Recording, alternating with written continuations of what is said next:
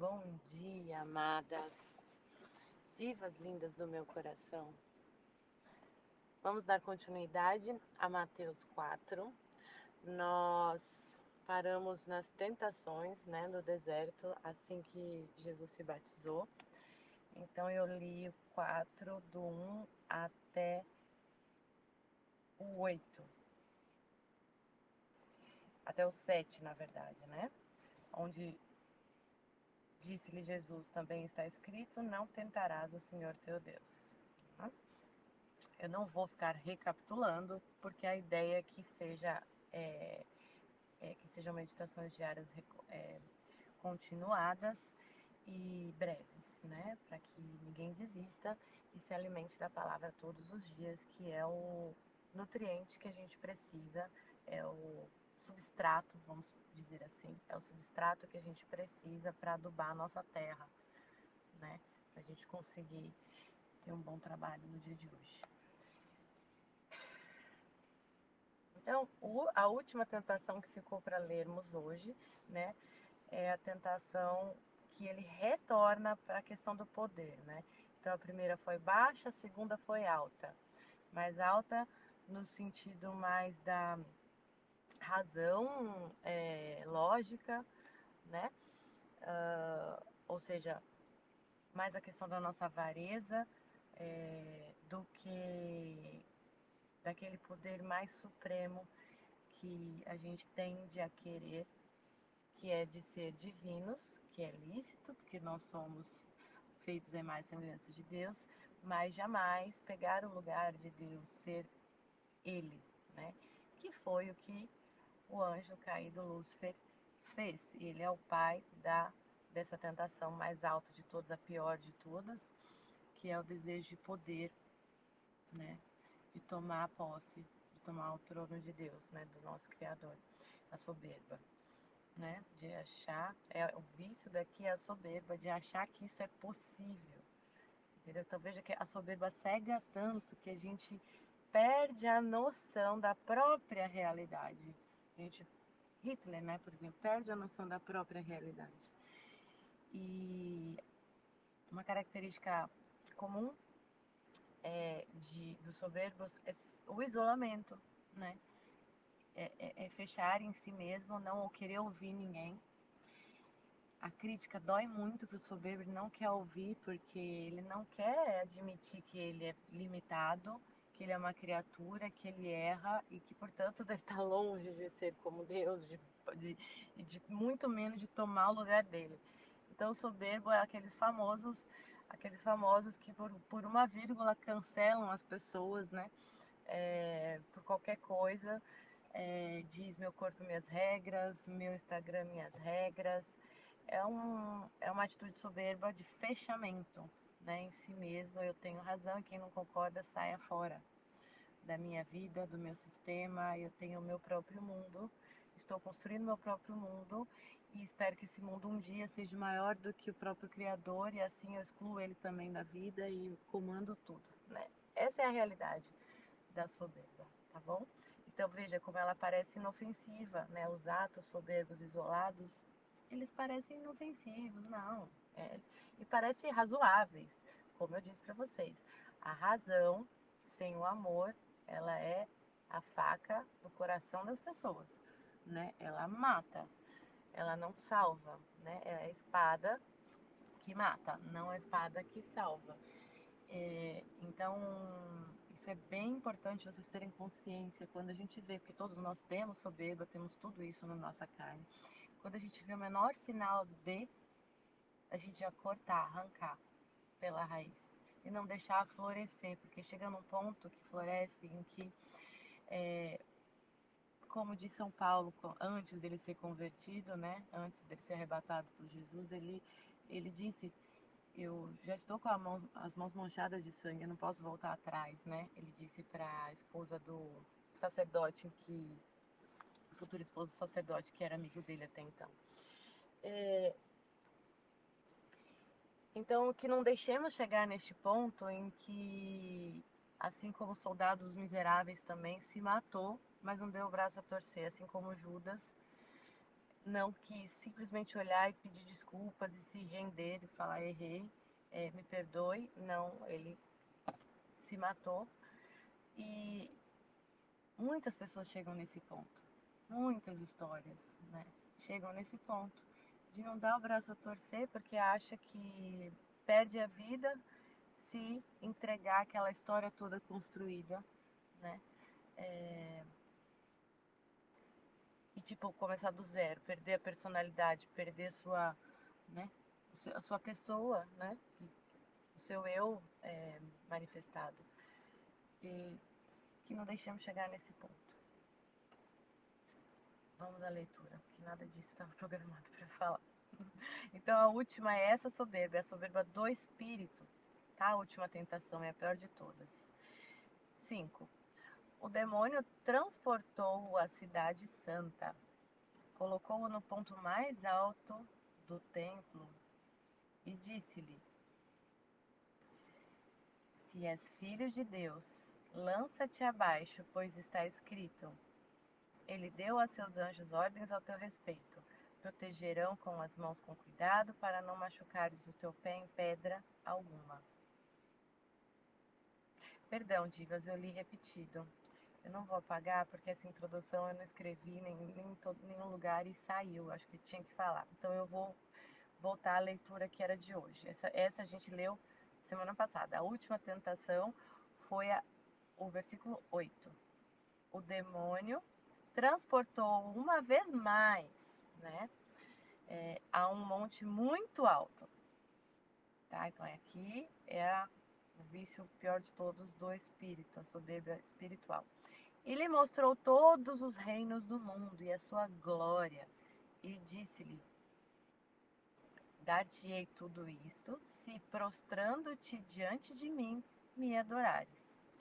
Respondeu-lhe Jesus: Para trás, Satanás, pois está escrito: Adorarás o Senhor teu Deus e só a ele servirás. Em seguida, o demônio o deixou e os anjos aproximaram-se dele para servi-lo. Bem, como teve uma grande introdução, eu vou parar aqui hoje. Mas vocês entenderam que é, a primeira, ele colocou é, primeiramente Jesus na tentação do estômago, né? Puramente é, é orgânica né? E, puramente no sentido que é o organismo que grita e provoca a alma, a gente ficar com os nervos, a flor da pele, a tratar as pessoas mal, a agir mal por causa da fome do estômago, né? Sempre nós somos uma pessoa que age no todo, mas age sempre a partir de uma parte nossa, né? Então aqui a primeira tentação agiu a partir do estômago, né? Quantas pessoas não agem mal, pecam por, porque está com fome ou com sono, né? Cansada, com frio, por coisa orgânica, né? É... Mas o pecado ele não é orgânico, ele atinge a pessoa inteira, entendeu? Então é a partir de uma parte nossa que pode acontecer. Pode ser a partir do organismo, pode ser a partir da, da psique, né? Pode ser a partir do espírito, mas o ponto é que a manifestação, a atitude, a atuação da pessoa, né, o agir da pessoa, é a pessoa inteira que age, corpo, alma espírito. Não importa de onde partiu, no, no sentido de, da manifestação, né? Ou seja, pecou, tá, não importa se não é justificável se é se foi espiritual, se foi, é claro que tem a gravidade maior ou menor, mas o ponto que eu tô falando aqui é que é o seu, seu ser inteiro, a sua pessoa inteira que age, tá?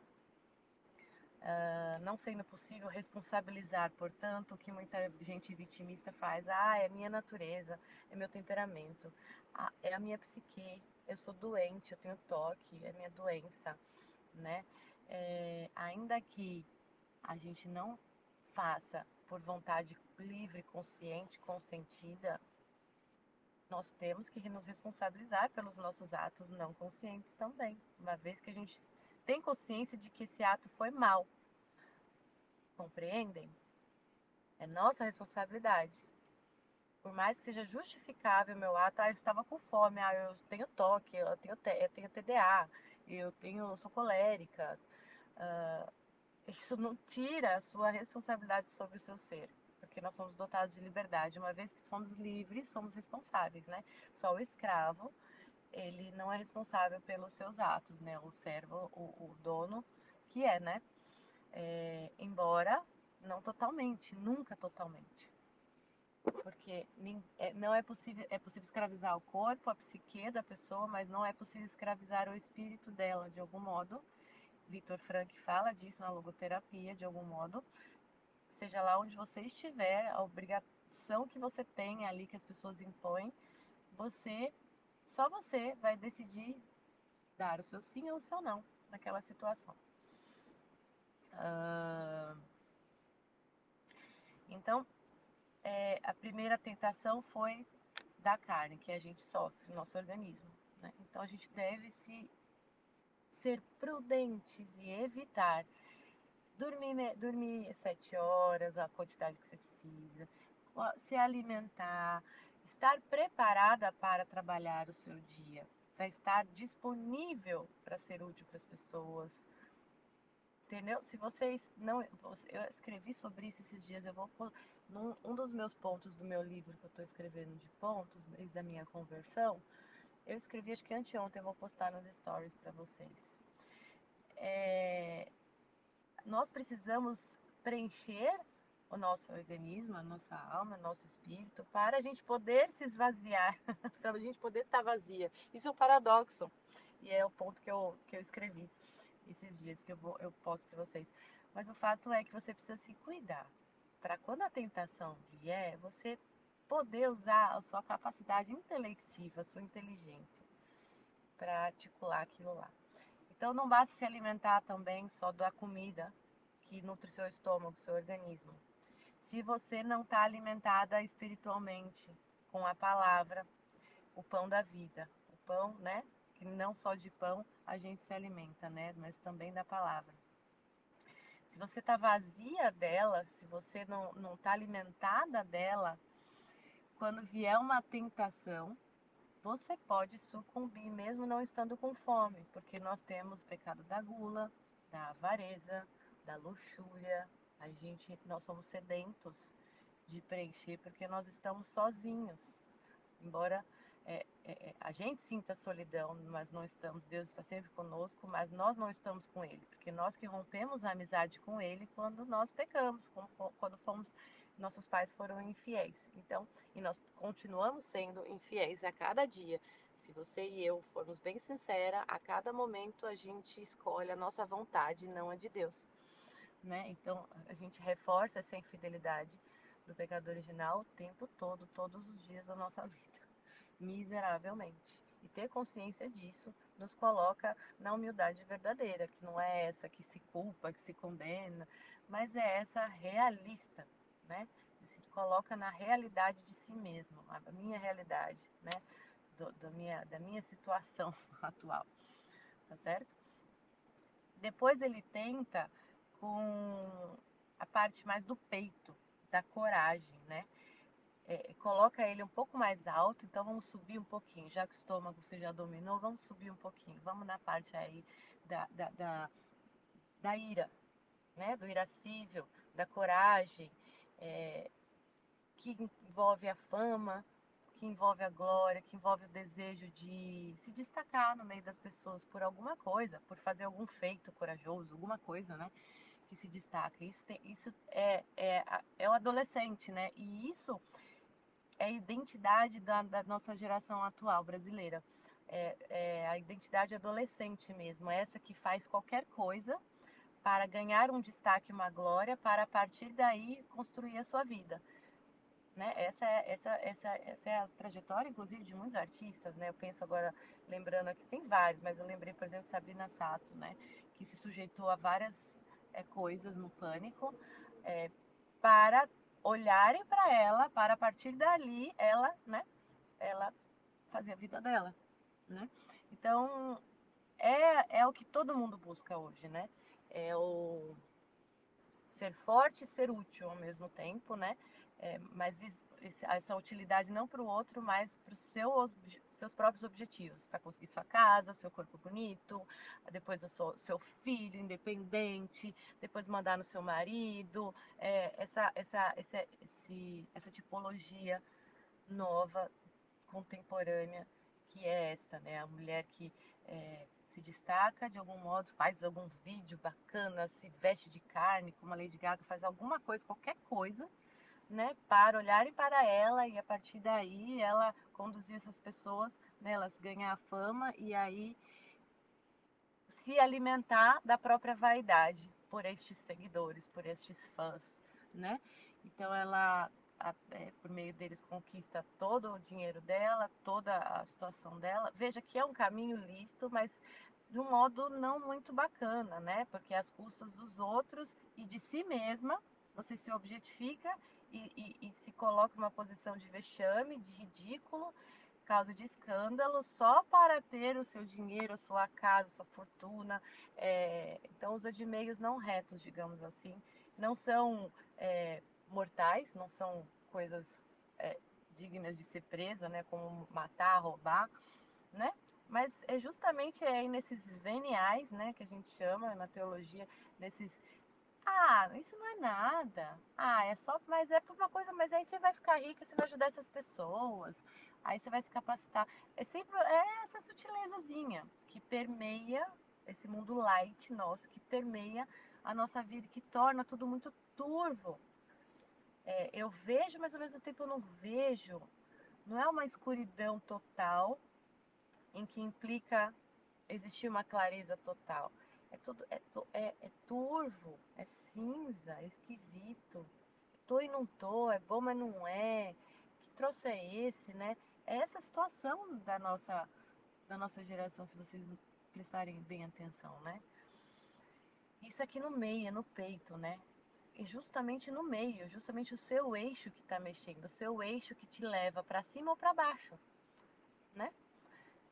É, eu vou olhar para meu estômago ou eu vou olhar para o meu espírito e tentar recrutá-lo e, e, agir a partir dele, né, da minha inteligência? Ou eu olho para os meus prazeres?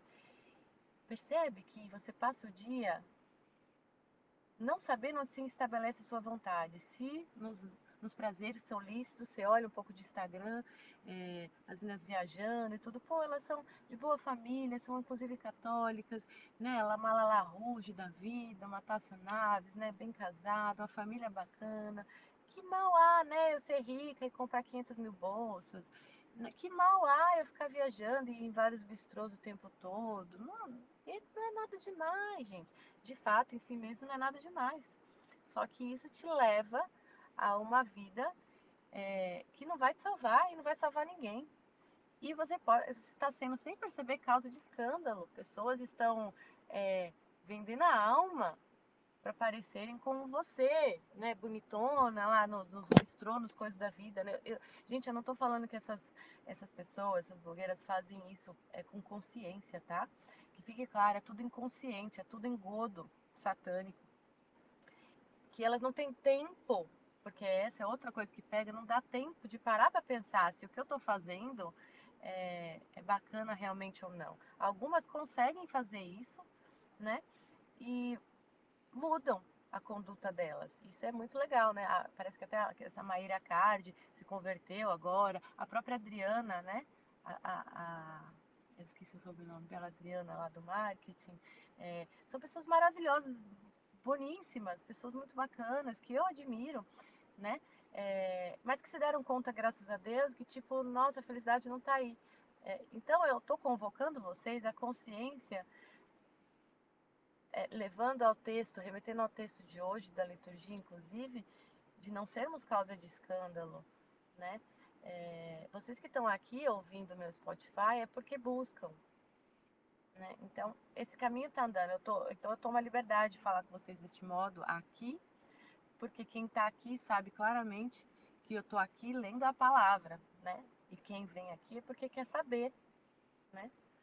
Então, é, aqui eu tomo a liberdade de falar deste modo é, para vocês, tá? Então, a, essa é a tentação maior que permeia hoje, que onde a gente é mais atacado, que a, a gente percebe isso vendo os fatos, vendo que a população no geral é adolescente, velhos, anciãos, estão querendo parecer adolescente, né? E, e crianças estão querendo parecer adolescente. Adultos querem não querem ser adultos, querem permanecer adolescentes. E a camada adolescência é essa questão de ser útil para si mesmo, visando o meu próprio benefício, só primeiro eu, né? Depois que eu tiver plena com a minha casa, com o meu carro, com o meu filho independente, com a minha fama, com as minhas bolsas, aí eu penso em fazer alguma ação beneficente, olhar para os outros, fazer algum agrado, uma coisa assim, né? Eu já estou preenchida de mim, assim, né? Tô cheia de mim. E aí eu posso dividir alguma coisa aqui, alguma coisa colar. É, então é isso, essa é a situação atual. A gente precisa, quem está aqui, quem está aqui no meu Spotify, eu não quero que você entre nessa, tá bom? É, lute. Então, o trabalho diário é não entrar nisso, não deixando crescer essa daninha, sabe? É um ponto de perder a si mesma, perder o seu diamante, perder sua preciosidade no meio de tanta erva daninha, fica difícil se encontrar de novo, né? E essa última tentação, depois, é, uma, é a tentação que é para poucos, é, no sentido de que é um Hitler da vida, são pessoas assim que. É o pessoal da elite, né? É quem domina a massa, né? Essa ideologia, essa perversão toda, essa, toda essa situação aí, né? China, é, enfim, gente, eu não entendo nada de política, mas eu, eu, eu percebo, né? A, a coisa envolvida, né? Mas não vou entrar em discurso sobre o tema. O ponto é que é esse povo da elite aí que quer dominar o mundo, né? Seja ciência, seja política, que exclui Deus, que tira Deus, né? É, da vida, da vida, da própria vida, da própria realidade, da sua própria realidade, da, da realidade em que é inserida, né? E aí essa tentativa aqui de Satanás com Jesus, né? De tirar ele da realidade e fazer ele, assim como ele fez com Eva, é, querer tomar o lugar de Deus. Que se tem uma pessoa que para Satanás poderia fazer isso muito bem, né? E ser o seu aliado, é o próprio Jesus, né? Que é divino, que é o Filho, né? O único Filho é, gerado, não criado. Então, para isso, o demônio mostra a beleza que é a criação de Deus. Coloca ele no ponto mais alto de tudo, né? Então é isso que acontece com o povo da elite, né? Se, é, é levado, seja pela literatura, seja por alguma ideia, seja pela criação, sei lá, às vezes coisa boba, né? Faz a pessoa querer cair. É Dostoiévski que fala muito disso, né? Crime e Castigo, se eu não me engano. É, eu li pouco literaturas, tá, gente? Mas acompanhando. É, mas eu, eu, leio o resumo de tudo, sabe? Para eu saber falar um pouco de tudo das literaturas, porque eu tenho que escolher o que ler. E eu escolhi estudar Cristo, estudar Deus. É, é aí que meu coração está desde pequeno. Então o resto eu vou, eu dou uma geral. É, mas enfim ponto é que essa última tentação, para finalizar, que está muito longo hoje, me perdoem, é, pega esses corações, esses corações soberbos. Então, ele oferece tudo né, em troca de vender a própria alma. Isso me lembra o retrato de Dorian também. Que o tudo do Dorian ali era a própria beleza, porque a própria beleza foi o que cativou as pessoas no retrato dele, a capacidade dele lá de ficar naquela pose. É, é, ele cativou a cidade inteira com aquilo, então se ele perdesse aquilo, no entender racional, sem o amor, no nosso entender, meu, teu, de todo mundo, racional, sem o amor, se eu perder minha beleza, envelhecer, eu vou perder meu prestígio, vou perder as pessoas, as pessoas não vão mais me amar, né? E, isso faz a pessoa entrar num desespero total, num desespero total, a ponto de vender a própria alma, né? Jesus respondeu, por fim, para trás, Satanás, pois está escrito, novamente ele coloca a escritura, a palavra, gente. Então, a arma é a palavra. A arma é a palavra, não é qualquer palavra, não é hermenêutica, não é linguística, né? É a guerra linguística hoje. É a palavra viva, é a palavra de Deus que é viva, é vida, é como água corrente, né, que se renova o tempo todo. Adorarás o Senhor teu Deus e só a ele servirás. Isso, o que quer dizer para finalizar? A palavra, ela não é antiga, ela não é obsoleta, ela não fica para trás. Ela sempre se renova, né? Independente do tempo, da época, não importa, é eterna. A palavra de Deus, ela não morre tá? E se prova porque ela sobrevive desde, desde do início, ela sobrevive, né? Seria humanamente impossível manter viva, né? Tanto no, em papel quanto nos corações das pessoas. A noção de ética que a gente tem, a noção de humanidade, todos nós temos, até quem é mal tem. Aliás, quem é mal tem muita noção de compaixão.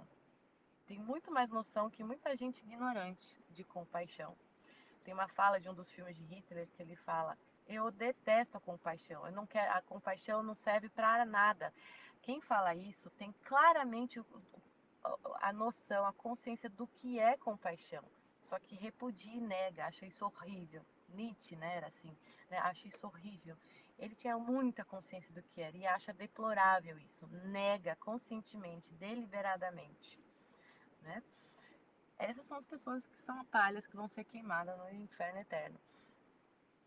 Entenda que não é Deus que coloca as pessoas no inferno, mas é a pessoa que conscientemente é, conheceu plenamente aquela verdade, escolhe negá-la. Tá? Então, ela que escolhe viver no inferno. Deus não faz isso com ninguém. Assim como a gente pode escolher ser santos e viver uma união com Cristo na Santíssima Trindade tá bom? Uh... Então, eu quero, para finalizar, ressaltar um ato que você tem que ter o tempo todo para que as ervas daninhas não se manifestem. Na prática, o que, que eu faço, Andréia? Usa essa ejaculatória ou inventa a sua. Para trás, Satanás. Para trás, imundo. Para trás, nojento. Para trás, escroto. Sai daqui de perto de mim que você não me per... nem encosta. Gente, tem uma coisa que eu faço o tempo todo na minha rotina e é isso. É, então, o tempo todo que eu lembro, né? Porque miseravelmente a gente a nossa memória é, foi corrompida. Memória do, do que é bom, a memória da verdade foi corrompida e a nossa memória fica preenchida de ideias nossas que a gente cria. Isso é terrível. Por isso que a purificação da memória é importantíssimo. É, e só se purifica a memória lendo a palavra, porque aí ela se reaviva na verdade, no bem, nas coisas que realmente existem, né? E diminui, enfraquece as nossas ideias, imaginações, as peçonhentas que eu falei na aula passada, dos cobras e lagartos, que a gente está falando no YouTube. Então, é importante afastar, mandar embora todo pensamento que tem cara de erva daninha. Vai-te embora, imundo, solte daqui. Aí você usa a palavra que é mais gostosa para você. Você pode usar um palavrão se quiser, fica à vontade. Que palavrão se tem que quem merece palavrão é os demônios.